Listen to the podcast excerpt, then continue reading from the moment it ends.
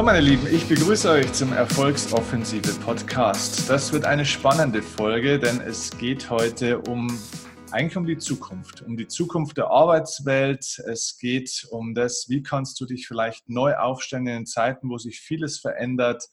Ähm, wie kannst du dich beruflich neu aufstellen? Wie kannst du Menschen gewinnen? Wie kannst du ein vielleicht auch passives Einkommen aufbauen. Die Frage ist, gibt es sowas überhaupt? Vielleicht habt ihr es schon ganz oft gelesen. Und das werde nicht ich euch heute beantworten, sondern ja, ehrlich gesagt ist er nicht irgendein Trainer, sondern es ist eigentlich in der Branche des Direktvertriebs, Network Marketings, vielleicht so ein bisschen eigentlich der Trainerpapst unter allen Päpsten, Michael Strachowitz. Wenn ihr den noch nicht kennt, googelt unbedingt mal ähm, alles, was ihr über ihn finden könnt. Ihr findet einen YouTube-Channel, den haben wir aber auch unten in den Show Notes verlinkt. Den findet ihr ganz oben. Äh, wenn du das hier jetzt bei YouTube siehst, unten in der Videobeschreibung findest du auch den Link zu Michaels YouTube-Kanal. Ähm, es gibt seinen Facebook-Account, wo du jede Woche einen Livestream mit ihm kriegst. Also es gibt von Michael unglaublich viel zu sehen, unglaublich viel zu lernen, weil der Mann einfach erstens mal ein wahnsinniges Wissen hat, zweitens eine unglaubliche Erfahrung hat. Und ja, somit einfach auch so viel anzubieten hat. Und der Grund dafür ist, dass Michael mittlerweile seit 45 Jahren selbstständiger Unternehmer ist. Also wahrscheinlich war er fast sein ganzes Leben lang eigentlich selbstständig. Das werden wir nachher gleich noch erfragen. Und seit Ende der 70er Jahre ist er dann selbst ins Network Marketing eingestiegen. Das heißt, er ist nicht schulschlau, er hat nicht einfach die 700 besten Bücher zum Network gelesen, sondern hat es selber gemacht. Und das ist auch immer ganz, ganz wichtig, dass man das sogenannte explizite Wissen auch ins implizite Wissen verändert, dass also aus Wissen irgendwann auch mal Weisheit wird. Und die hat dieser Mann. Übrigens nicht nur ähm, berufliche Weisheit, sondern auch Lebensweisheit. Und da werdet ihr auch mit Sicherheit in den nächsten Minuten einiges davon mitkriegen. Innerhalb von roundabout fünf bis sechs Jahren ist Michael dann sehr erfolgreich geworden, auch im Network mit seinem Partnerunternehmen und hat äh, über 20.000 Vertriebspartner aufgebaut. Das muss man sich mal auf der Zunge zergehen lassen. Das ist schon ein ganz schöner Laden, eine ganz schöne Dynamik, sehr viel Momentum aufgebaut und somit wurde er auch dann in Deutschland in seiner Organisation einer der absoluten top erfolgreichsten Leute, hat eine Position bekommen, die damals, glaube ich, zur damaligen Zeit nur drei Leute in Deutschland dann auch inne hatten. Und ja, hat vorgemacht, dass er weiß und versteht und fähig ist, ja, dieses Geschäft auch in Erfolg umzusetzen. Aber dann, ähm, und das war dann, glaube ich, schon roundabout zehn Jahre danach, hat er den Weg gewechselt und hat sich frei gemacht in Bezug auf Training, Coaching, Beratung, das ist wahrscheinlich ein zweiter Teil seiner Berufung. Das, heißt, seit dieser Zeit, jetzt seit 35 Jahren, berät er natürlich viele Networker, Network-Unternehmen, Direktvertriebe, Vertriebsunternehmen, aber er war auch in ganz vielen anderen Unternehmen, in anderen Branchen unterwegs, wie zum Beispiel auch, habe ich hier nachgelesen, bei niedergelassenen Ärzten, äh, bei Franchise-Unternehmen, bei Handwerkern, Außendienstorganisationen, also überall wird sein Know-how gefragt. Und ähm, ja, heute ist er im Erfolgsoffensive Podcast und ich bin mega stolz, Michael, dass du die Zeit nimmst. Herzlich willkommen. Ja, vielen herzlichen Dank für die Einladung, lieber Steffen. Ich freue mich sehr auf unser Gespräch heute und fühle mich geehrt, dass ich bei jemandem, der so eine unglaubliche Reichweite hat im Netz, auch was beitragen darf. Sehr schön, sehr schön. Du hast, ich habe das nachgelesen, äh, über 4500 Vorträge wahrscheinlich in deinem Leben mittlerweile schon gehalten, bei, über 600.000 Vortragsteilnehmern. Jetzt kommen heute ein paar dazu online. Und genauso haben wir uns ja auch kennengelernt. Ne? Bei einer äh, Veranstaltung von einem gemeinsamen Freund waren wir beide als äh, Redner gebucht. Du hast vor mir gesprochen. Ich habe sehr, sehr viel gelernt. Ich fand es begeisternd. Du hast dann bei mir auch zugehört, hast mir auch ein sehr schönes Feedback danach gegeben und so ähm, ja, war eigentlich unsere Kontaktaufnahme. Ähm, vielleicht mal als Einstieg in dieses ganze Thema. Und das ist was, das ist mir aus deinem Vortrag auch ein bisschen hängen geblieben von damals. Du bist damals darauf eingegangen auf das Thema ähm, dieser Glaubenssatz, Mensch, sich selbstständig zu machen, freiberuflich unterwegs zu sein. Da glauben viele Leute noch, Mensch, das ist riskant. Da habe ich natürlich kein festes Einkommen, da weiß ich nicht, kriege ich nächsten Monat auch noch die Kohle und so weiter. Und du hast es mal so schön umgedreht in deinem Vortrag, weil du sagst, na, vielleicht ist ja das Angestelltsein in der Zukunft das viel, viel größere Risiko. Magst du das nochmal ein bisschen erklären? Weil ich glaube, das ist so ein globaler Glaubenssatz, zumindest mal im deutschsprachigen Raum, den noch ganz viele Menschen haben. Ja, na, gerne mache ich das. Ähm, ich kann es ja auch verstehen, denn unser gesamtes Erziehungswesen ist ja darauf aufgebaut, dass wir dahin gebracht werden, gut in einer Angestellten-Tätigkeit zu funktionieren. Mhm. Äh, durch mein Geschäft damals bedingt waren wir ja sehr oft in den Vereinigten Staaten. So. Und dort lernen die Kids in der Schule schon äh, äh, ab dem 10. oder 12. Lebensjahr einen Businessplan zu schreiben. Bei uns lernen sie, wie schreibe ich eine Bewerbung. Also da sieht man schon, woher das kommt. Und natürlich äh, halte ich eine Angestellten-Tätigkeit zwar für die Zeit, wo man dort ist, für komfortabel, aber auch für enorm risikoreich. Denn ich habe ja keinerlei Einfluss auf das, was meinen Arbeitsplatz sichert. Mhm. Ich muss natürlich äh, meine Leistung bringen. Aber auch bei bester Leistung bin ich nicht davor gefeit, wenn irgendetwas in einem Unternehmen passiert. Und da finde ich es besonders spaßig, dass einige eine Stelle suchen bei einem möglichst großen Unternehmen, weil sie denken, je größer, umso sicherer. Ja. Ich habe mir hier mal ein paar Beispiele herausgesucht. Äh, nehmen wir zum Beispiel eines der größten Reiseunternehmen der Welt, kann man jetzt sehr schön in den Nachrichten beobachten, Thomas Cook, ja. die abgestürzt sind. So. Ja. so, was machen jetzt die Leute dort? Die sind sicherlich furchtbar fleißig und machen ihre Überstunden, engagieren sich so. Nehmen wir eine Ikone der deutschen Wirtschaft, also wo ich noch ein junger Mann war, war das der Stern am Finanzhimmel, die Deutsche Bank. Ein kränkelndes Tier seit Jahrzehnten. Zehntausende von Leuten werden dort äh, entfernt, weil die Bank krank ist. Und da kommen dann diese Fintechs ins Spiel, die vielleicht die ganze Bankenlandschaft total verändern werden, weil die Leute heute ihre Bankgeschäfte am Smartphone machen werden. So, was habe ich hier noch stehen? Ja, eine weitere Ikone nehmen wir das Volkswagenwerk. Ja, was kannst du denn als Angestellter im mittleren Bereich oder als Schrauber am Band machen, wenn der Vorstand in professionellem Stil die ganze Welt bescheißt und damit das Unternehmen in Schwierigkeiten bringt? Oder jetzt umstellt über Nacht sozusagen auf Elektromobilität, wo jetzt schon klar gesagt wird, das wird 10.000 Arbeitsplätze kosten. Ja. Gestern war ich in äh, Stuttgart, um mich mit einem Geschäftsfreund zu treffen. Und immer wenn ich da von der Autobahn runterfahre, fahre ich an einem Unternehmen vorbei namens Male, Male Kolben. Mhm. Eine Ikone der Automobilzulieferer. Ja, wenn es wieder viel, wenn es nicht mehr so viele Verbrennungsmotoren und mehr Elektromobile gibt, für wen bauen die dann ihre Kolben? Und so könnte man die Geschichte endlos fortsetzen und deswegen meine ich, es gibt heutzutage fast kein größeres Risiko, als Angestellter zu sein, gerade bei so einem Koloss. Mhm. Als Selbstständiger hast du doch alles in der Hand. Als Selbstständiger kannst du selber schauen, wo bewegt sich etwas hin. Als Selbstständiger kannst du dir deinen Markt suchen und kannst deine Geschicke bestimmen. Und wenn es dich irgendwo mal erwischt, was beim Selbstständigen immer wieder mal passieren kann, dass was schief läuft, dann weißt du wenigstens warum. Dann weißt du es selber. Und nicht irgendjemand, auf den du keinen Einfluss hast. Ne? Und anschließend ziehst du dir dann eine rote Plastiktüte über den Kopf und eine Trillerpfeife im Mund und hältst ein Schild hoch und sagst, ich bin dagegen. Das wird den Vorstand enorm beeindrucken. Ne? Der Job ist weg. Also deswegen absolut, ich bin der Meinung, selbstständig ist die Wahl schlechthin. Und wir sollten in Deutschland etwas dazu tun, dass hier mehr Kultur entsteht, um die Selbstständigkeit zu fördern. Mhm. Ich meine, du hast ja in deinem Leben Tausende von Networkern ja auch beraten, Gespräche geführt und so weiter. Und du kennst die Erfolgreichen, die sehr mhm. erfolgreichen. Du warst äh, selber ja auch einer davon. Du kennst auch die, die gerne erfolgreich werden wollen und es nicht werden. Und du kennst die, die vielleicht auch gar nicht überhaupt erst mal in die Nähe kommen, dass sie es herausfinden könnten, ob sie erfolgreich werden können. Also die eigentlich gleich am Anfang eigentlich schon scheitern, ein Stück weit, die sich gar nicht trauen, diesen Weg zu gehen.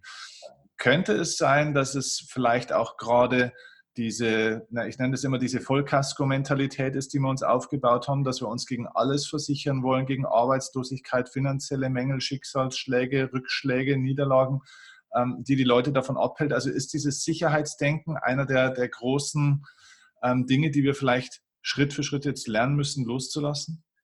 Ja, damit sind wir ja schon international bekannt geworden. Du erinnerst dich, Steffen, vor ein paar Jahren ging dieses Schlagwort von German Angst rund um den Globus.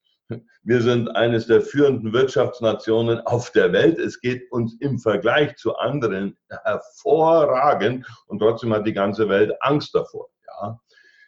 Ich halte das äh, für den größten Feind des Erfolges.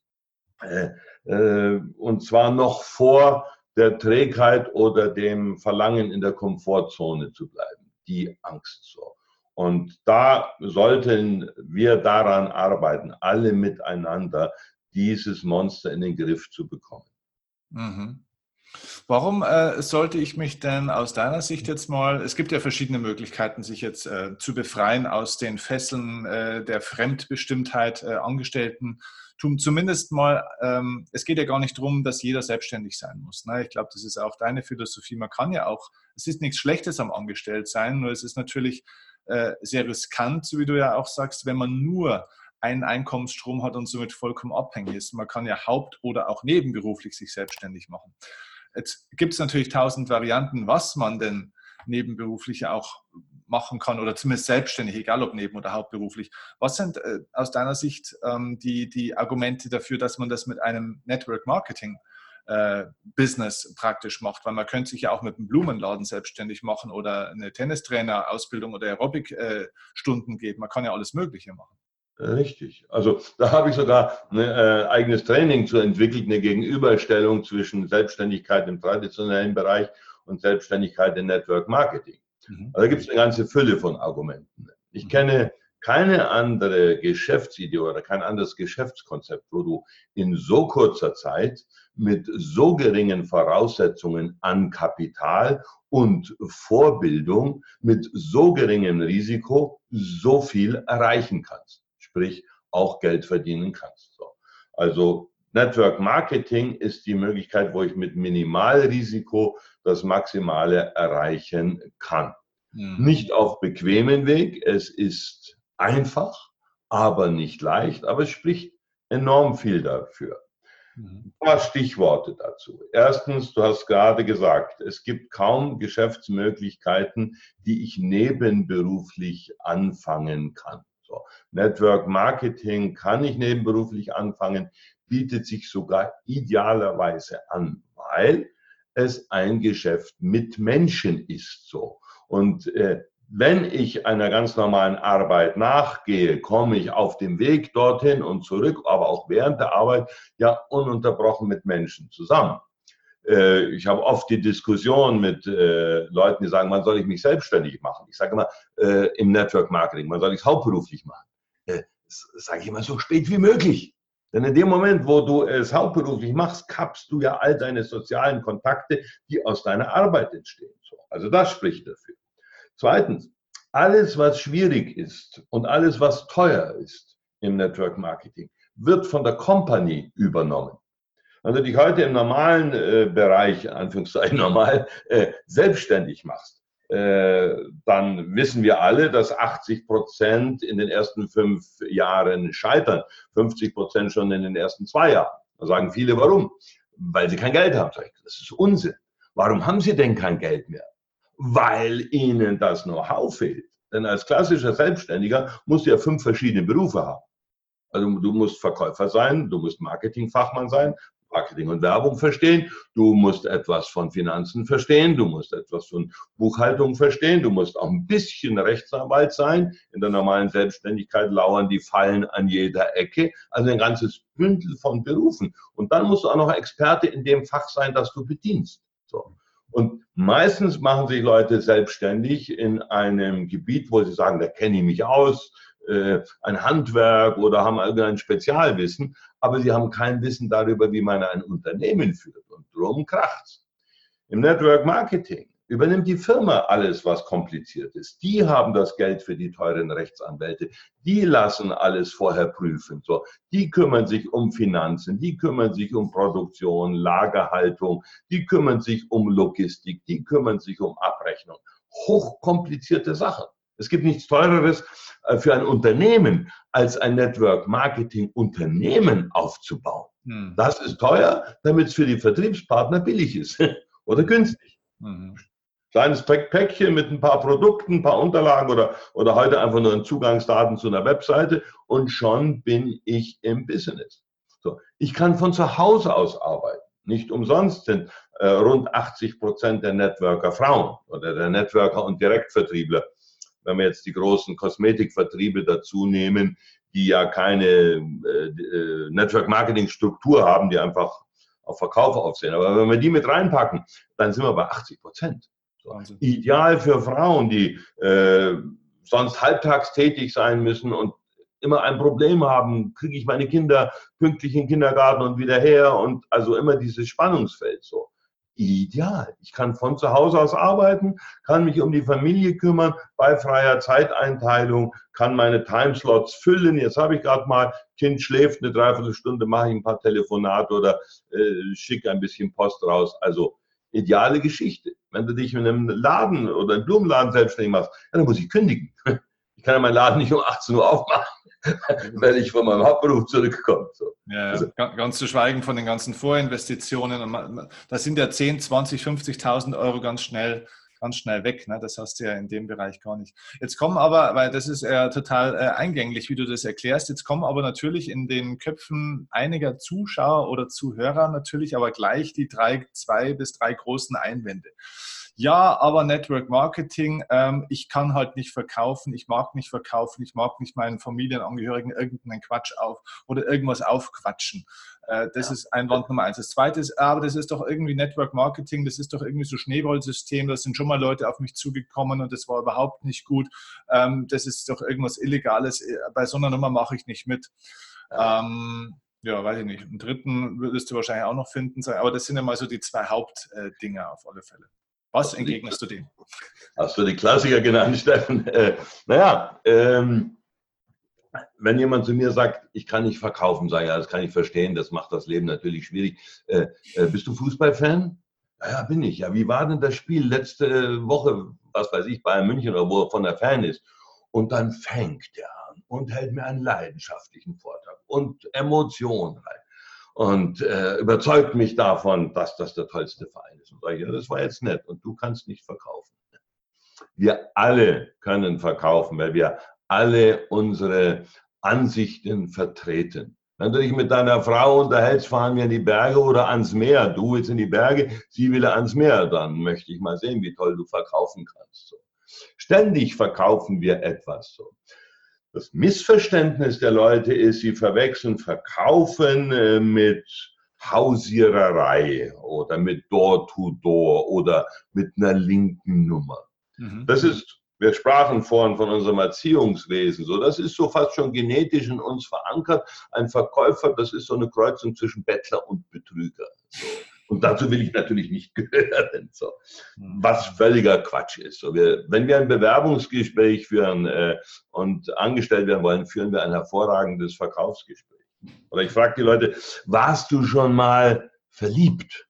Sagen, ja, ja, dann lachen sie und sagen, ja, war ich schon. Ja, und was hast du dann deiner äh, zukünftigen gesagt, deiner Freundin? Hast du erklärt, du, ich bin ein völlig antriebsloser Volldepp. Ich stink aus dem Maul und ich dusche mich ganz selten und beruflich kriege ich auch nichts gebacken. Aber es wäre schön, wenn er mich trotzdem küsst. Aber was für ein Quatsch. Natürlich stellt er sich da und verkauft sich und damit sind wir beim, beim wichtigsten Punkt vom Verkaufen. Der, der äh, Käufer kauft zuerst den Verkäufer. Mhm. Und ich sage, das kann jeder. Mhm. Schneeballsystem ist auch eine sehr schöne Geschichte oder ersatzweise nennen wir Pyramidensystem. Auch, auch hier gilt, äh, dass die meisten Leute nach dem Motto agieren, bitte verschonen Sie mich mit Tatsachen, wozu habe ich meine Vorurteile. Das Ding ist zumindest im Groben geklärt seit 1979. 1975 äh, hat die äh, amerikanische Federal Trade Commission eine Klage gegen das größte Network Marketing Unternehmen angestrengt und hat gesagt, ihr seid illegal, äh, das ganze Vertriebssystem. Und das hat dann vier Jahre gedauert und 20 Millionen Dollar verschlungen. Und 1979 kam das Urteil vom größten, äh, vom höchsten amerikanischen Handelsgericht und die haben festgestellt, das Geschäft ist einwandfrei. Könnte man sagen, gilt natürlich nicht für alle, aber äh, da die meisten in einer ähnlichen Art und Weise ihr Geschäft und ihr Vergütungssystem aufbauen, kann man also davon ausgehen, dass es auch für alle anderen gilt. Denn kurz nach dem Urteil gab es auch eine Riesengründungswelle. In, in, in Deutschland äh, in den 70er Jahren, da gab es drei oder vier Firmen, wo wir angefangen haben. Und äh, als dann das Urteil feststand, gab es eine Explosion. Also ich glaube, heute haben wir tausend Firmen auf dem Erdball, äh, die Network Marketing machen und ein paar hundert tummeln sich allein in Deutschland so. Aber äh, lass mich mal vielleicht eine, Definition bringen, wenn, wir, wenn mhm. du da noch eine Minute gibst. Genau, was äh, ist ein Schneeballsystem? Ne? Ge genau. Mhm. Das Schneeballsystem an sich hat erstmal keine rechtliche Relevanz. Nur jemand sagt, Schneeballsystem, alle zucken zusammen, wie furchtbar. Ne? Das klingt so ähnlich wie du Kinderschänder. Äh, das hat keine rechtliche Bedeutung. Es geht nicht darum, Schneeball oder nicht Schneeball, sondern was ist legal und was ist illegal. Und das lässt sich ganz einfach erklären. Ein Schneeballsystem liegt dann vor, ein illegales Schneeballsystem, Entschuldigung, liegt dann vor, wenn das Einkommen der bereits im System befindlichen Mitglieder von Eintrittsgeldern neu dazukommender Partner bestritten wird. Mit der Folge, dass das System sofort kollabiert, wenn keine neuen Mitglieder mehr reinkommen, die Eintrittsgeld bezahlen. So. Mhm. Und genau damit kann man äh, das äh, Argument ad absurdum führen. Denn wenn jemand ein seriöses Network Marketing betreibt, lebt er nicht von Eintrittsgeldern, sondern von Anteilen an getätigten echten Umsätzen. Ich sage dann den Leuten immer, stellt euch mal theoretisch vor, bitte aber nur theoretisch, ab morgen würde keiner von euch einen einzigen neuen ins Geschäft bringen. Keiner würde mehr einen rekrutieren. Würde euer Geschäft zusammenbrechen? Ich sage, nee, naja, warum? Ja, weil wir haben ja unsere Kunden. Wir haben unsere Verbraucher. Wir haben also die Mitglieder, die Produkte selber benutzen und wir haben externe Kunden, die die Produkte wiederhaben wollen. So, und davon werden wir bezahlt. Also ist es ein ganz normales Handelsgeschäft, das lediglich mehrstufig organisiert ist. So. Aber auch das ist nichts Illegales, denn zumindest äh, früher war das eine übliche Handelsabstufung Produzent oder Importeur, Großhändler und dann der Einzelhändler. Ja, gibt es ja heute auch. Ne? Mit Einzelhändler, Zwischenhändler, bis der Fußball dann irgendwann im Sportgeschäft liegt, haben ja auch wieder drei, vier Zwischenstufen verdient. Ne? Und, und da regt sich keiner auf, wenn man sich, äh, wenn man sich mal anschaut, was du trägst jetzt also hier ein wunderschönes T-Shirt, ich, ich mag die Marke auch, oder Sweatshirt, was das kostet in dem Ort in Asien, in dem es genäht wird, für wie viel es abgegeben wird und was du in der Boutique dafür bezahlt hast. Ja, absolut. Also das heißt, man kann sagen, bei einem äh, legalen Network Marketing äh, Konzept äh, gibt es praktisch einfach tatsächliche echte Kunden, die Produkte nutzen, also einfach Produktanwender. Bei einem illegalen Schneeballsystem gibt es eigentlich keinen wirklichen Produktnutzen mehr. Da werden eigentlich nur Leute eingeschrieben und darüber Kapital verschoben und generiert. Ist das so einfach also, ausgedrückt? Bei den richtig bösen Buben ist das Produkt, das sie haben, wirklich nur ein Alibi, damit zu sagen, wir haben eins. Aber gelebt wird von dem Verschieben von Rechten, von Lizenzen oder von dicken Paketen. Mhm, mhm, Man nennt das im, im, im, im Fachjargon, die Amis nennen das das sogenannte Pipe Filling. Das heißt, ich missbrauche den Vertriebskanal als eigentlichen Absatzkanal. Das heißt, ich verkaufe Riesenpakete äh, oder ganze Garagen voll, damit verstopfe ich den Markt, habe erstmal eine Riesenwelle Umsatz gemacht durch überhöhte Einkommensversprechen. So. Und dann in diesem Schub, vielleicht dauert das ein, zwei Jahre, äh, habe ich zig Millionen gemacht und dann sperre ich zu. Weil ja. die letzten beißen die Hunde, weil durch dieses Verschieben von dicken Paketten sind die Produkte so teuer geworden, dass sie absolut unverkäuflich sind. Hm, okay. Das war's. Okay. Und okay. Das Network findet so nicht statt. Ja, okay. Also ist äh, soweit klar geworden, finde ich. Ähm, jetzt äh, hast du ja selber schon gesagt, es gibt weltweit äh, über 1000 äh, Network Marketing Unternehmen, äh, in Deutschland auch äh, zig Ähm, jetzt stellt sich natürlich ähm, die Frage, wie finde ich denn dann am besten mein Unternehmen? Wenn ich also das Geschäftsmodell Network Marketing jetzt zumindest schon mal interessant finde und sage, ah, okay, der ein oder andere Vorbehalt war vielleicht doch nicht ganz richtig, das würde ich mir gerne mal anschauen. Nur haben die Leute jetzt natürlich die nächste Angst. Ja, wir schlittern immer von einer Angst in die nächste. Jetzt könnte ich ja vielleicht beim falschen, bei einem schwarzen Schaf ähm, ja. hier einen Einstieg finden. Was sind vielleicht, es gibt äh, viele Kriterien mit Sicherheit, aber was sind vielleicht so drei Kriterien, an, an denen man wirklich ein seriöses Network erkennt und was sind vielleicht auch zwei, drei Kriterien, wo du sofort sagen kannst, da lässt du bitte die Finger davon? Ja, ähm, okay. Ähm, zunächst mal äh, zur Quelle, wenn, äh, wenn du nicht gefunden wirst von einem, der dich anspricht, sondern sagst, aus Eigeninitiative suche ich mir was. Ich verweise auf die Presse, du kannst gehen äh, zur Netco, Network Karriere oder zu MLM Worldwide, da hast du den ersten Überblick. So. Mhm. Äh, du kannst gehen, das wäre meine Empfehlung, weil es ein Verband ist, äh, äh du kannst gehen zur DSA, Direct Selling Association, die ist aber nur für USA, aber viele Firmen kommen ja aus USA oder zur WFDSA, World Federation of Direct Selling Associations. So, da sind weltweit alle seriösen Firmen dabei. Und mhm. das ist schon mal ein gewisser Filter. Wenn ich da dabei bin, äh, dann äh, ist es jetzt schon mal nicht so schlimm. Oder in Deutschland, aber da hinkt das ein bisschen, weil die, äh, ich sage jetzt mal, direktvertriebslastig sind. Da gibt es eben den Bundesverband Direktvertrieb. Da mhm. fehlen aber viele Network-Firmen. So. Ah ja, okay. Also das wäre jetzt mal, um einen Überblick zu gewinnen. Ansonsten, woran erkennt man ein seriöses Unternehmen? Ähm, ähm lass mich da nochmal ein bisschen einschränken.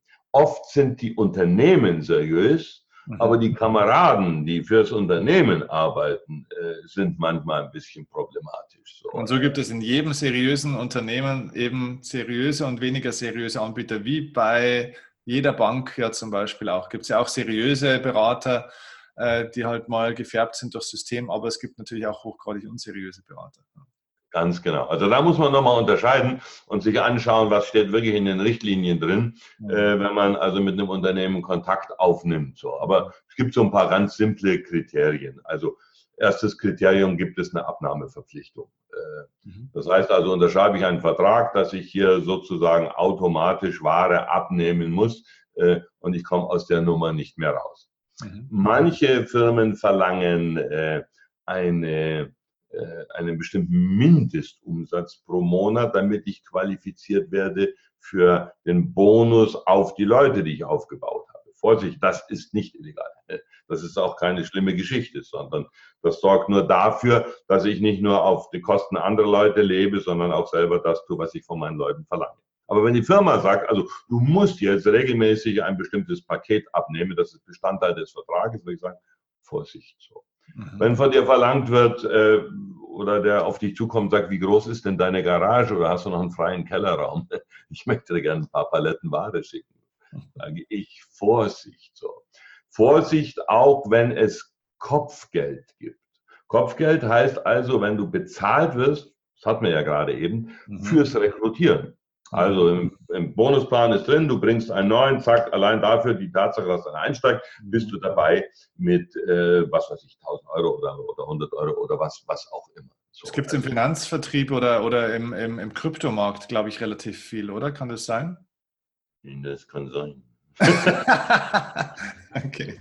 Das würde ich mir ganz genau angucken. Ja. Äh, also wenn ein, dann sind es klassische Eintrittsgelder. Also, oder wenn, wenn, wenn dubiose Rechte verkauft werden oder, oder wenn eine Website verkauft wird. Jeder weiß das, wenn ich also einen Studenten kenne, der macht mir das für einen Tausender, gehe ich zum Profi, dann macht mir das vielleicht für zweieinhalbtausend, je nachdem wie groß das Ding ist. Aber wenn jetzt auf eine Firma kommt und sagt, okay, Website gehört bei uns dazu, zahlt zu 10.000, dann würde ich sagen, sei vorsichtig.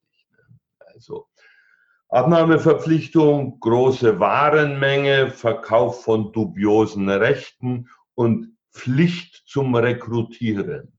Mhm. Also wenn ich gezwungen werde, du kriegst nur dann Geld, wenn du selber eine bestimmte Menge von Leuten pro Monat reinbringst. Vorsicht, Vorsicht.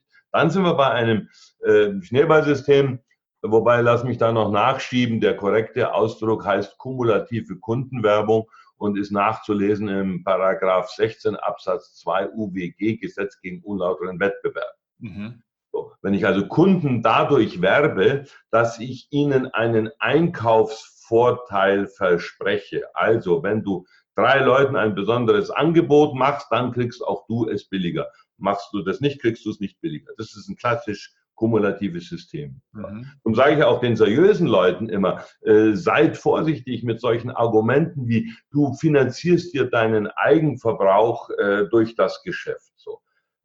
Äh, das mag ja sein, aber genau diese Formulierung bringt uns ganz dicht nahe dran an die kumulative Kundenwerbung nach Paragraph 16.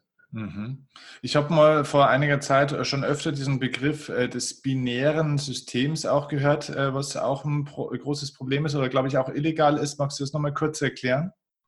Äh, Vorsicht, äh, also mit, mit illegal so ein binäres System äh, per se ist nicht als illegal ah. zu bezeichnen. Vorsicht, äh, es gibt Tendenzen, dass man sagt, okay, wir wollen, aber die, die Rechtsprechung existiert noch nicht, wir wollen kein System, äh, wo du bezahlt wirst bis in die unendliche Tiefe, äh, weil du gar keine Kontrolle mehr hast, was da stattfindet. So. Das würde dann, wenn das Gesetz jemals kommen sollte, auf Binäre zutreffen. Aber binär heißt nur, dass du eben nur auf zwei Beinen aufbauen kannst. Aber illegal ist das nicht. Und dann gibt es verschiedene Zwischenformen, äh, Matrixformen, wo man sagt eben nur drei oder nur fünf oder so etwas. Mhm. Also per se zu sagen, das ist verboten, kann man nicht sagen.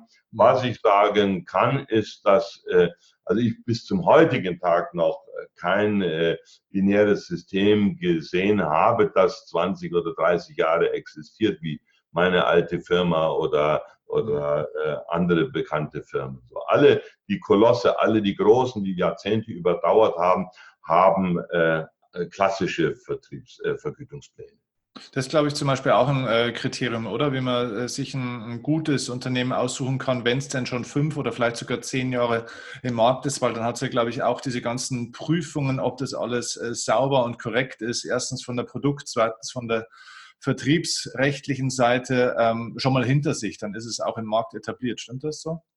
Ähm, ja, ich warne genau in dem Zusammenhang, hast du recht, Stefan, äh, Steffen, äh, ich warne vor diesem Argument, du musst bei uns kommen, wir sind ganz neu und deswegen du musst am Anfang an dabei sein und dann äh, wirst du hier der super erfolgreiche. Äh, also das als einziges Argument äh, ohne weitere Prüfung kann sehr, sehr gefährlich sein.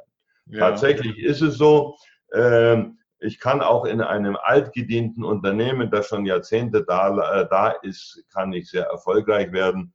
Ich betreue einige Unternehmen oder Vertriebspartner von Unternehmen, die schon über 25 Jahre da sind und erlebt dann immer wieder, dass auch in einem saturierten Markt äh, junge Leute kommen und peng, das Ding explodiert und die bauen eine Gruppe auf mit tausend von Leuten.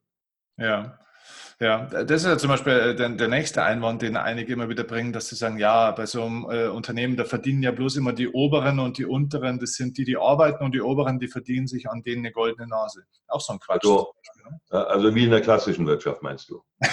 ja, genau. Oder Im Netzwerk ist es ja äh, tatsächlich in vielen Unternehmen nicht so. Also bei den Unternehmen, die ich kenne, äh, da ist es ja so, dass teilweise die, die viel weiter unten sind, oftmals, wenn sie fleißig sind, viel, viel mehr verdienen als die, die ein paar Stufen manchmal scheinbar im System über ihnen stehen. Also im System über ihnen oder unterstehen ist überhaupt keine Aussage zur, ähm, äh, zum Einkommen. So.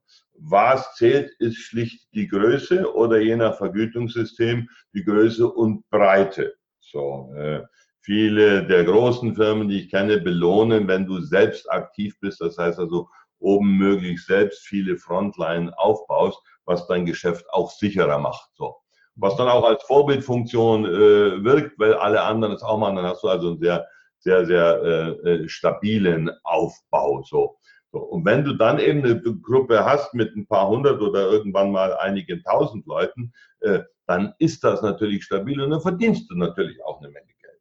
Aber nur weil du angefangen hast oder weil du in der Kette, äh, wenn, die seriös, wenn die Vergütungssysteme äh, seriös sind, so, dann gibt es für manche Leute dazwischen überhaupt kein Geld. Ob, ja. obwohl, drun, obwohl drunter äh, vielleicht äh, gigantische Umsätze sind. Ja, ja. Also das, das stimmt nicht. Also ein, weiter, ein weiterer Bereich, der natürlich im Network Marketing finde ich auch immer ganz ein, ein toller Zusatzeffekt eigentlich ist, ist natürlich einfach auch, dass du eine relativ im Verhältnis stinkstiefelfreie Zone hast. Also das stimmt natürlich nicht ganz, aber du hast natürlich weiterbildungsaffine, eigeninitiative Leute, zumindest mal in einem höheren Maß als vielleicht draußen ähm, in der Welt und ähm, du hast einfach eine gute Stimmung und du hast halt Persönlichkeitsentwicklung pur, ne? weil genau wie du ja sagst, das Unternehmen, das Partnerunternehmen, vorausgesetzt du hast ein seriöses, kümmert sich ja um so viel Dinge, die du gar nicht machen musst. also das heißt, du hast einfach viel Zeit, viel Zeit für das Wesentliche. Und äh, somit kannst du dich tatsächlich um eins kümmern, nämlich als Mensch so attraktiv zu werden, dass du andere Menschen von dir und deiner Idee auch natürlich überzeugen kannst und auch entsprechend den Produkten. Und dafür muss man selber attraktiver werden. Also diese, ich, also jetzt in den letzten elf Jahren, ich war wirklich auch in einigen Unternehmen, dieser dieses persönliche Wachstum wirklich auch mitzuerleben über Jahren bei einzelnen Menschen, habe ich nirgendwo tatsächlich so stark wahrgenommen wie im Vertrieb beziehungsweise Direktvertrieb und auch Network Marketing.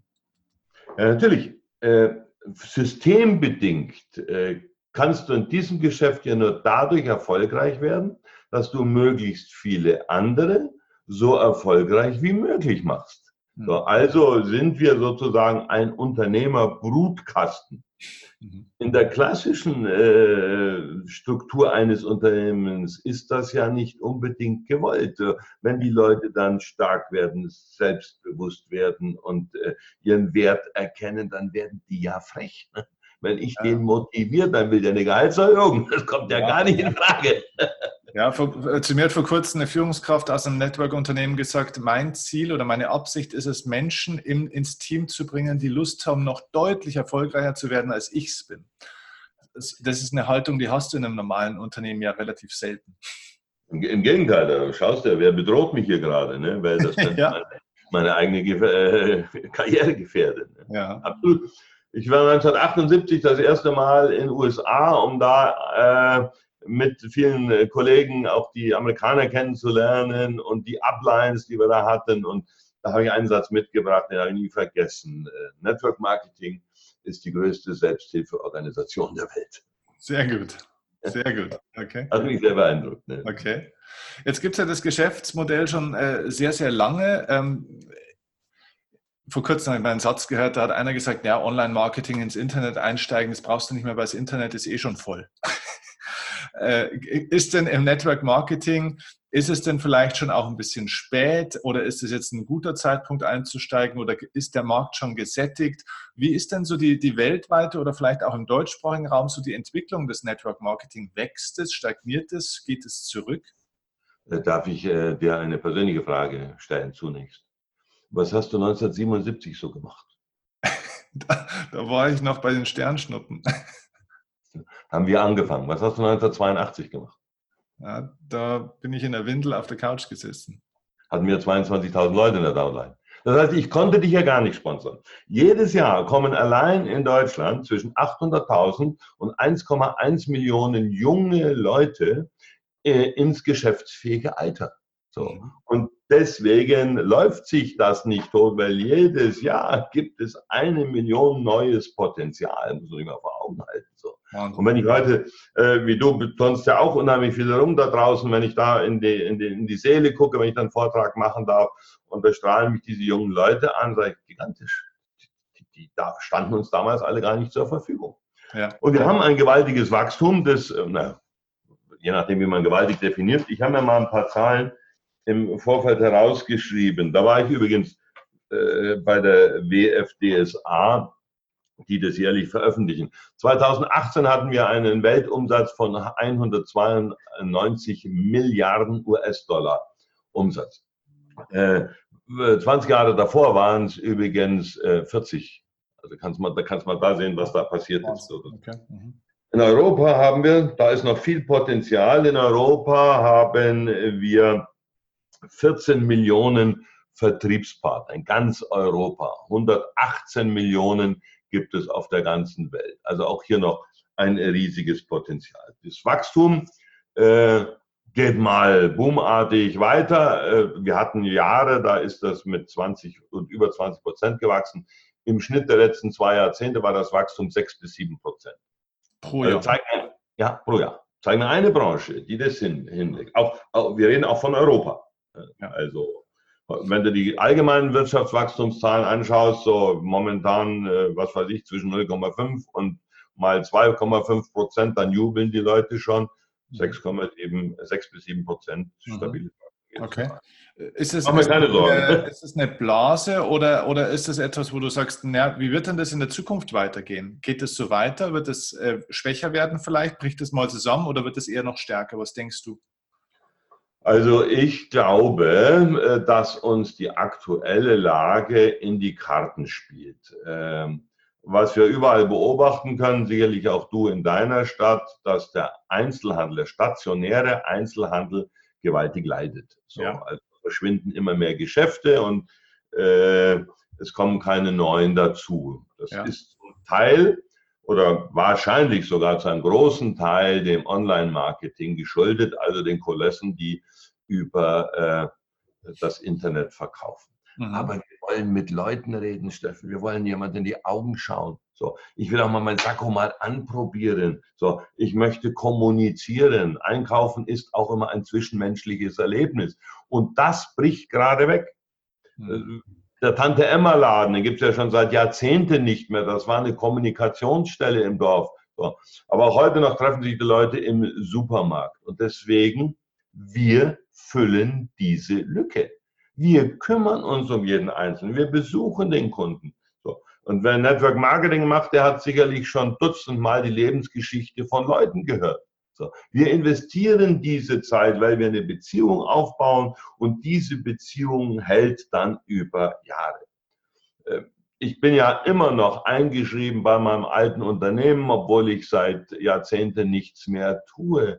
Die Leute sind immer noch da. Nicht mehr so viele wie früher, aber sie sind loyal. Und deswegen bin ich guter Dinge. Die, wenn die Produkte einigermaßen was taugen, so, wenn die Leute anständig behandelt werden, dann bleiben sie treu. Und neue Leute kommen jedes Jahr dazu. Ich glaube also, dass wir einen Wechsel haben. So, wir werden vieles von Einzelhandelsumsatz bekommen, was im stationären Handel auf der Strecke bleibt. Also mhm. uns wird Online-Marketing nicht killen, weil die Leute mit Menschen sprechen wollen. Okay. Mhm. Okay. Cool. Also dann haben wir, sage ich mal, ähm, das Geschäft äh, an sich äh, mal sehr gut, glaube ich, dargestellt jetzt oder du besser gesagt. Jetzt äh, vielleicht mal auf den nächsten Punkt, was jetzt bestimmt spannend ist. Ähm, es gibt ja immer zwei Möglichkeiten, wie man erfolgreich wird im Leben. Entweder Trial and Error, also Versuch und Irrtum, oder Modeling of Excellence. Also das heißt, du schaust dir die Besten an und nicht kopieren, sondern schauen, was ist so ein bisschen die Struktur. Warum sind unterschiedlichste Menschen mit unterschiedlichsten Charakteren, unterschiedlichster Vorbildung und so weiter, auch teilweise unterschiedlichsten Herangehensweisen und Systemen trotzdem erfolgreich? Mhm. Was würdest du sagen, du kennst die besten Networker auch weltweit, international, aus unterschiedlichen Kulturen, firmenübergreifend, mhm. äh, produktübergreifend. Was würdest du sagen, ist so die DNA des Network Marketing Champions? Was sind da zwei, drei, vier Punkte, wo du sagst, das fällt mir sofort ein, das zeichnet die Besten der Welt auch wirklich aus? Okay. Gut, ähm, fangen wir so an, Steffen. Du, arbeitest ja auch mit allen möglichen Leuten, auch äh, aus Nicht-Network-Unternehmen zusammen.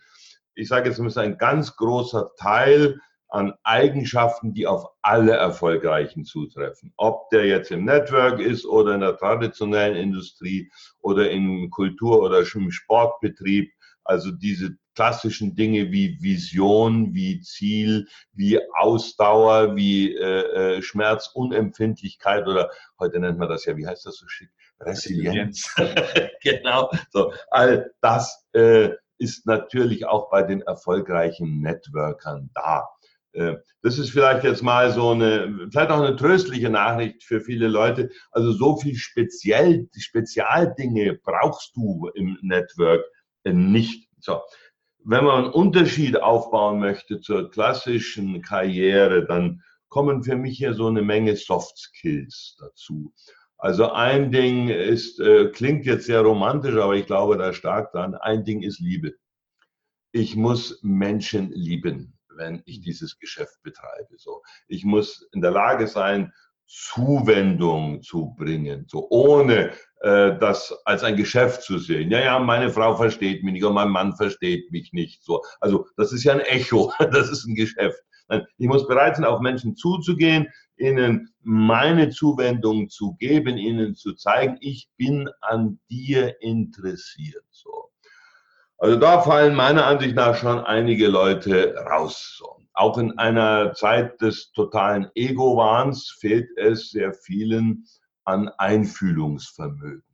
Ja. Das war, auch übrigens 1978, wo mein Ablein gesagt hat, Michael, listen, uh, go one mile in the moccasin of the other Indian. Oh, Wahnsinn, eine Meile in den Schuhen des anderen Indianers laufen. Das ist etwas, was wir hier brauchen.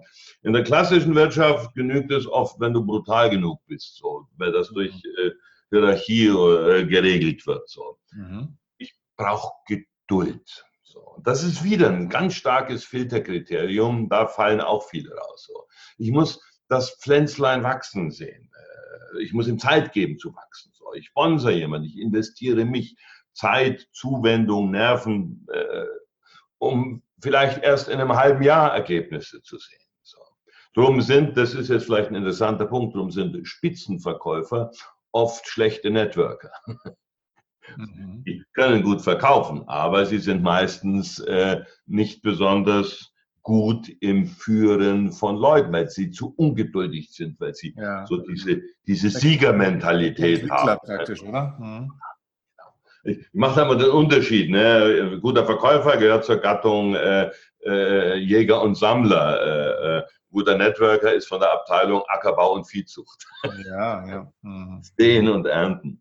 Ähm, die Top-Leute jetzt im Network Marketing speziell äh, haben das Gesetz der großen Zahl verstanden. Also alle Top-Leute, die ich kenne, haben mehrere hundert Leute gesponsert in ihrer Karriere. Manche erzählen, ja, ich habe gar nicht so viele, aber erzählen dann den Leuten nicht, dass sie einen Schwung von ihrer ersten Network-Marketing-Firma mitgebracht haben. Aber alle Top-Leute haben wirklich äh, 300, 400 oder 600 Leute, manche nur 200 gesponsert und damit ihr Team aufgebaut. Ähm, den Fehler, den sehr viele machen, ist, sie sponsern ein paar Leute und dann versuchen sie jeden Hinz und Kunst groß zu machen, auch den, der dazu nicht geeignet ist. Ja. Da gibt es ein, äh, ich glaube, da gibt es sogar auch ein Video von dir, bin mir nicht ganz sicher, aber vielleicht kannst du es hier auch nochmal kurz erklären, weil dieses Gesetz der großen Zahl ist, glaube ich, wirklich ein, ein elementarer Schlüssel, den man auch in der Tiefe mal verstehen muss. Das, das hört sich ein bisschen lapidar an, das hat aber schon äh, Tiefe, auch wenn man das mal versteht. Ähm, weil da geht es ja auch um die nächste große Angst, wo viele dran scheitern, so dieses Angst vorm Nein natürlich auch. Ne? Ähm, viele finden die Produkte toll, äh, wollen in die Freiheit und so weiter, tun sich aber schwer damit, diesen, diese Art von Preis zu bezahlen, nämlich dass du lernen musst, mit Ablehnung umzugehen. Und auch da steckt das Gesetz der Zahl ja drin, weil du hast es mal so schön äh, dargestellt, auch in dem Vortrag, den ich damals von dir gesehen habe, was ein Nein eigentlich wert sein kann, wenn du das mal in Geld umrechnest. Kannst du das mal erklären? Ja, ähm, ich bin ein großer Anhänger von Statistik. Ähm, und das ist die Basis unseres ganzen Geschäftes. Deswegen kann ich jedem versprechen, wenn du nicht aufhörst, sondern deinen Job machst, musst du oben ankommen, wegen dem Gesetz der großen Zahl.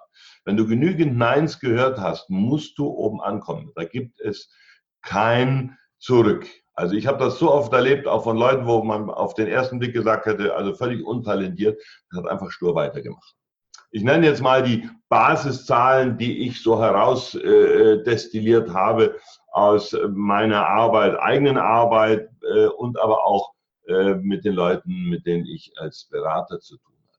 Du brauchst im Schnitt fünf Kontakte, also fünf Leute persönlich ansprechen. Wenn du es online machst, brauchst du ein Mehrfaches davon. Aber bleiben wir mal beim persönlichen Kontakt. Fünf Leute, damit du einen Termin bekommst. Das heißt, damit sich ein Mensch mit dir eine Stunde zusammensetzt, damit du dein Geschäft präsentieren kannst. So. Du musst etwa drei bis vier Leuten, wenn du es regelmäßig machst, reichen drei. Drei Leuten das Geschäft präsentieren, einer schreibt sich ein. So. Äh, mhm. Was noch nicht heißt, dass der arbeitet. Du musst drei Leute, wiederum drei Leute einschreiben in deine Frontline, damit einer sich bewegt. Von dreien tut einer gar nichts, einer zappelt ein bisschen rum oder schläft wieder ein, einer arbeitet kontinuierlich. So. Ist aber immer noch nicht dein Star. Du brauchst drei Leute, die kontinuierlich arbeiten, um daraus eine potenzielle Führungskraft zu entwickeln. So. Jetzt können wir mit den Zahlen können wir ein bisschen spielen. Vielleicht brauchst du eine, äh, wenn dann absolutes Kontakttalent ist, nur vier Kontakte. Äh, der andere braucht sieben, um einen Termin zu bekommen. Aber irgendwo pendelt sich's ein. Was ich garantieren kann, ich habe noch keinen erlebt, der 20 Leute ansprechen musste, damit einer sagt, ich höre mir das mal an. So, mhm. das, das ist mir noch nicht untergekommen. So. Wir mögen unterschiedliche statistische Werte haben, aber wenn ich einfach weitermache, vielleicht dauert es bei mir dann eben ein Jahr länger. Ja, und? wenn ich sehe, was dabei rauskommen kann, äh, wir haben ja gerade vorhin von dem, von dem Wert eines Neins gesprochen, äh, äh, dann lohnt sich jeder Aufwand. Wäre eine nächste Zahl, die ich beitragen kann, ist, die Top-Leute, die ich kenne, im Schnitt haben sie fünf Jahre gebraucht, um an die Spitze zu kommen. Manche sieben, manche waren rekordverdächtig, aber da bin ich ein bisschen skeptisch, weil oft war das dann nicht sehr stabil. Wir haben es dann vielleicht in drei Jahren oder so gemacht, aber fünf Jahre ist ein guter Wert. So. Wenn jemand gesagt hat, ich habe 20 Jahre gebraucht, dann sage ich, jetzt erzähl mir bitte mal deine Story. Und dann stellen wir fest, da hat er von den 20 Jahren, äh, hat er sich 15 ausgeruht. Immer wieder in die Komfortzone gekommen, immer wieder neu aufgerappelt. Und das verschleißt natürlich enorm. Aber wenn jemand sagt, ich ziehe die Nummer durch äh, und ich, ich gönne mir keine Pause, dann schafft es jeder in fünf Jahren an die Spitze des Vergütungssystems zu kommen. So. Und, und, das begeistert mich, weil ich sagen kann, wir haben in diesem Geschäft unter diesem Aspekt tatsächlich eine Erfolgsgarantie. Wenn ich es oft genug mache, muss ich Erfolg haben. Und um auf deine Rechnung zurückzukommen, jetzt gibt es natürlich unterschiedliche Vergütungspläne. Ich nehme jetzt mal einen, der sehr für ein Geschäft, das sehr breit aufgebaut ist und unterstelle jetzt mal, du brauchst 20 oder 25 Führungskräfte Frontline, damit du in die Top-Position kommst. Um das zu erreichen, musst du äh, etwa zehnmal so viel sponsern. Also ich sage jetzt mal 200 bis 250 Leute sponsern. So, äh, oder rekrutieren, je nachdem, wie man das in dem Unternehmen nennt. Wenn du vorhin diese Drittel, Drittel, Drittel umrechnest, dann kommst du nämlich auf 10% der Leute, die du sponsorst, werden richtig gut. So, um 250 Leute zu sponsern, ach, legen wir nochmal eine Schippe Sicherheit drauf, 300 Leute zu sponsern, musst du etwa 1000 Gespräche führen. Ja, musst du 1000 Leuten das Geschäft erklären. So, um 1000 Leuten das Geschäft zu erklären, musst du die fünffache Anzahl, hatten wir vorhin, ansprechen. Ich muss also 5000 Leute ansprechen damit ich 1000 Gespräche bekomme. Bei den 5000 kriege ich also 4000 Neins. Bei den 1000 persönlichen Gesprächen, also bei der Geschäftspräsentation, hole ich mir weitere 600 bis 700, also hole ich mir 4700 Neins. Nur mal als Hausnummer. So, wenn ich jetzt mal ausrechne, die Top-Networker, die ich kenne, verdienen im Jahr zwischen 300.000 bis über eine Million sagen wir mal, irgendwo in der Mitte, 500.000, Top-Position, stabil aufgebaut, ist durchaus möglich. Wahrscheinlich bin ich da sogar noch ein bisschen vorsichtig. Wenn ich das jetzt umrechne auf zehn Jahre, dass jemand das Geschäft zehn Jahre betreibt, dann reden wir hier über fünf Millionen. So, jetzt teilen wir bitte mal die fünf Millionen äh, durch die 4.700 Neins, die ich mir anhöre, ist ein Nein über 1000 wert. Also kann ich jedes Mal, wenn einer sagt Nein, kann ich aufstehen und sagen, schönen Dank, Hände, Hände schütteln. Ich danke Ihnen für Ihr Nein. Und wenn der blöd guckt und fragt, warum, ich, ja, ich habe gerade einen Tausender verdient. Und jetzt wünsche ich dir noch einen schönen Tag. Großartig. Weil, wahrscheinlich bleibt er dann sitzen und sagt, nochmal bitte.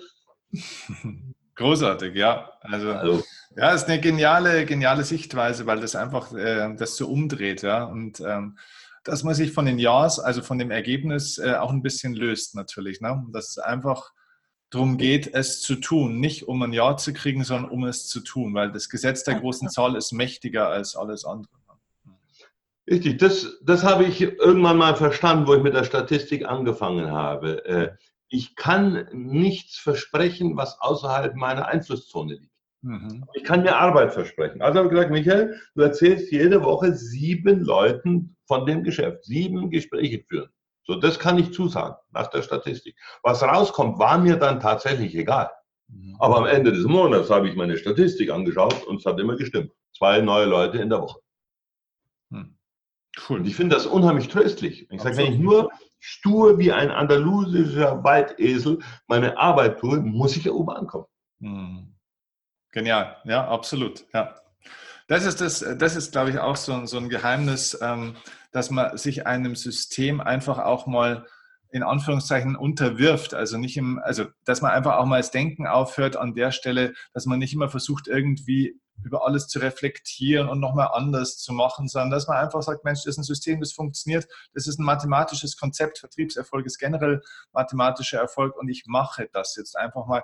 Und mir, einen, das, da kommt jetzt der zweite Aspekt, den du vorhin genannt hast, Geduld dazu. Ich gebe mir auch mal einen längeren Zeitraum. Ich schaue ich schau nicht alle drei Wochen auf mein Konto und überlege mir, hat das jetzt schon was gebracht oder nicht, sondern ich committe mich jetzt mal für ein Jahr oder für zwei Jahre und nach ein, zwei Jahren schaue ich nochmal hin und äh, mach mal einen Strich drunter und sage, okay, was hat es denn gebracht, ne? auf allen Ebenen. Abs absolut. Nochmal, Network Marketing hast du eine Erfolgsgarantie, aber diese Erfolgsgarantie hat einen Preis, nämlich den Verlust an Freiheit. Du sagtest, sich einem System unterwerfen. Ich schließe mich einer Firma an, die Produkte stehen fest, das Vergütungssystem steht fest und wenn es ein äh, gereiftes, äh, gereiftes Unternehmen ist und ein gereifter Sponsor, habe ich auch ein feststehendes Rekrutierungs- und Ausbildungssystem. Dann sage ich, da springe ich rein. So, das ist bereits da, genieße das wie eine Fahrt auf der Autobahn und jetzt muss ich einfach nur Gas geben. Hm, cool. Okay. So, wenn die Leute jetzt sagen, Mensch, das hört sich eigentlich doch irgendwie cool an. Ich würde da gerne einsteigen oder viele von meinen Hörern und ähm, Zuschauern weiß ich auch, dass schon im Network aktiv sind. Wir fragen das auch bei den Seminaren immer wieder ab, also ein relativ hoher Anteil. Ähm, wenn die sagen, Mensch, der Michael Strachowitz, der hat es drauf. Mit dem würde ich gerne arbeiten, von dem würde ich gerne lernen. Was ist die beste Möglichkeit, äh, von dir zu profitieren, mit dir zu arbeiten? Du bist ja firmenneutral, du bist bei keiner Firma speziell angestellt oder äh, aktiv, sondern du bist äh, firmenübergreifend für die Menschen da? Was kann man machen? Wie kommt man mit dir in Kontakt? Äh, ich lade jeden herzlich ein, auf meine Website zu schauen, strachowitz.com. Gleich auf der Startseite ist rechts oben ein Button, da steht drauf Inspiration gesucht. Da kannst du dich für meine Newsletter eintragen. Da gibt es jeden Sonntagmorgen in deiner Postbox gibt es also eine Ermutigung, ein paar Tipps, ein paar Anregungen, wie du dein Geschäft besser aufbaust. Jeden Mittwochabend um 19.15 Uhr gibt es ein Live bei Facebook, wo ich so zehn Minuten über ein äh, Persönlichkeitsthema, über ein Aufbauthema, über ein geschäftliches Thema spreche. Du warst so lieb und hast meinen YouTube-Kanal genannt. Da sind äh, knapp 120 Videos äh, äh, zum Thema Network Marketing oder zum äh, sich selbst besser machen zu finden. Also würde mich riesig freuen, wenn ihr dabei, äh, da reinschaut. Wenn ihr euch gezielt ausbilden wollt äh, und neu dabei seid, ich spreche jetzt mal die Zuhörer persönlich an, dann empfehle ich euch meinen Kurs äh, NMM Network Marketing Mastership. Äh, das ist ein Kurs, fünfeinhalb Stunden Videolaufzeit mit Formularen, äh, äh, ein paar Dutzend Kapitel, den ihr auch auf meiner Website findet unter dem Menübutton Shop und dort unter Kurs.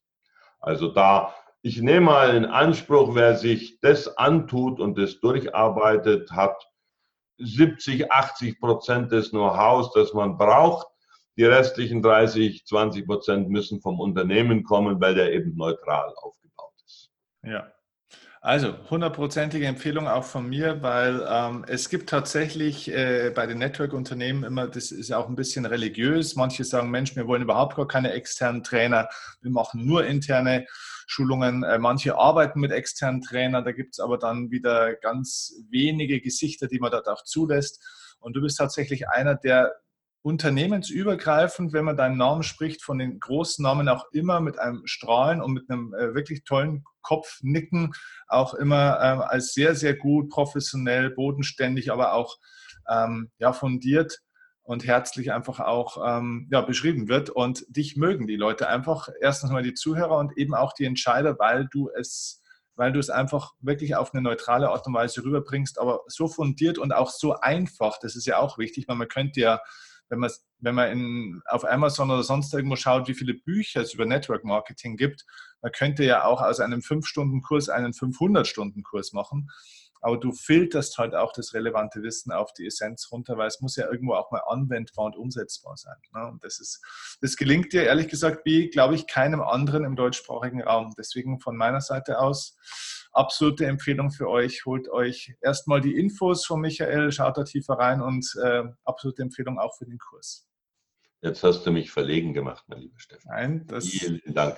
Ich weiß nicht, ob man es in der Kamera sieht, aber ich glaube, ich bin jetzt trotz meines hohen Alters rot geworden. Natürlich. Dankeschön. also du, ich sage dir vielen herzlichen Dank. Wir verlinken alles unten in den Show Notes, deine Seiten, dein YouTube-Link, auch dein Kurs. Alles ist unten und ähm, ja, du, ich sage dir vielen Dank, dass du dir Zeit genommen hast. Das war super. Sehr, sehr gerne. Hat so viel Spaß gemacht, mit dir zu arbeiten, Steffen. Und ich hoffe, dass das Schicksal uns wieder mal zusammenführt, so wie wir uns kennengelernt haben. Ich habe den Tag mit dir sehr genossen und kann den Leuten, die dir zuhören, auch nur sagen, hängt euch an den Steffen, der weiß, wie Erfolg funktioniert. Vielen Dank. Danke dir. Alles Gute. Alles Gute. So, das war das Interview mit Michael Strachowitz. Ich hoffe, du hast viele wertvolle Informationen für dich rausgezogen und hast dir vielleicht Interesse bekommen, tiefer in das Thema Network Marketing einzusteigen, um dich freier zu machen für die Zukunft und dir was eigenes aufzubauen. Wie gesagt, ich war in den letzten Jahren sehr, sehr viel in unterschiedlichsten Network-Marketing-Unternehmen und wenn du unsicher bist oder vielleicht von mir persönlich eine Empfehlung möchtest für das ein oder andere seriöse Unternehmen, das ich kennengelernt habe und einen Kontakt dazu, dann melde dich gerne, schreib mir einfach persönlich entweder per Instagram oder gerne auch an die E-Mail-Adresse info at steffenkirchner.de und ich gebe dir gerne meinen objektiven kurzen Tipp dazu. Ich freue mich auf die nächste Folge mit dir und schicke dir jetzt liebe Grüße. Mach's gut. Ciao. Dein Steffen Kirchner.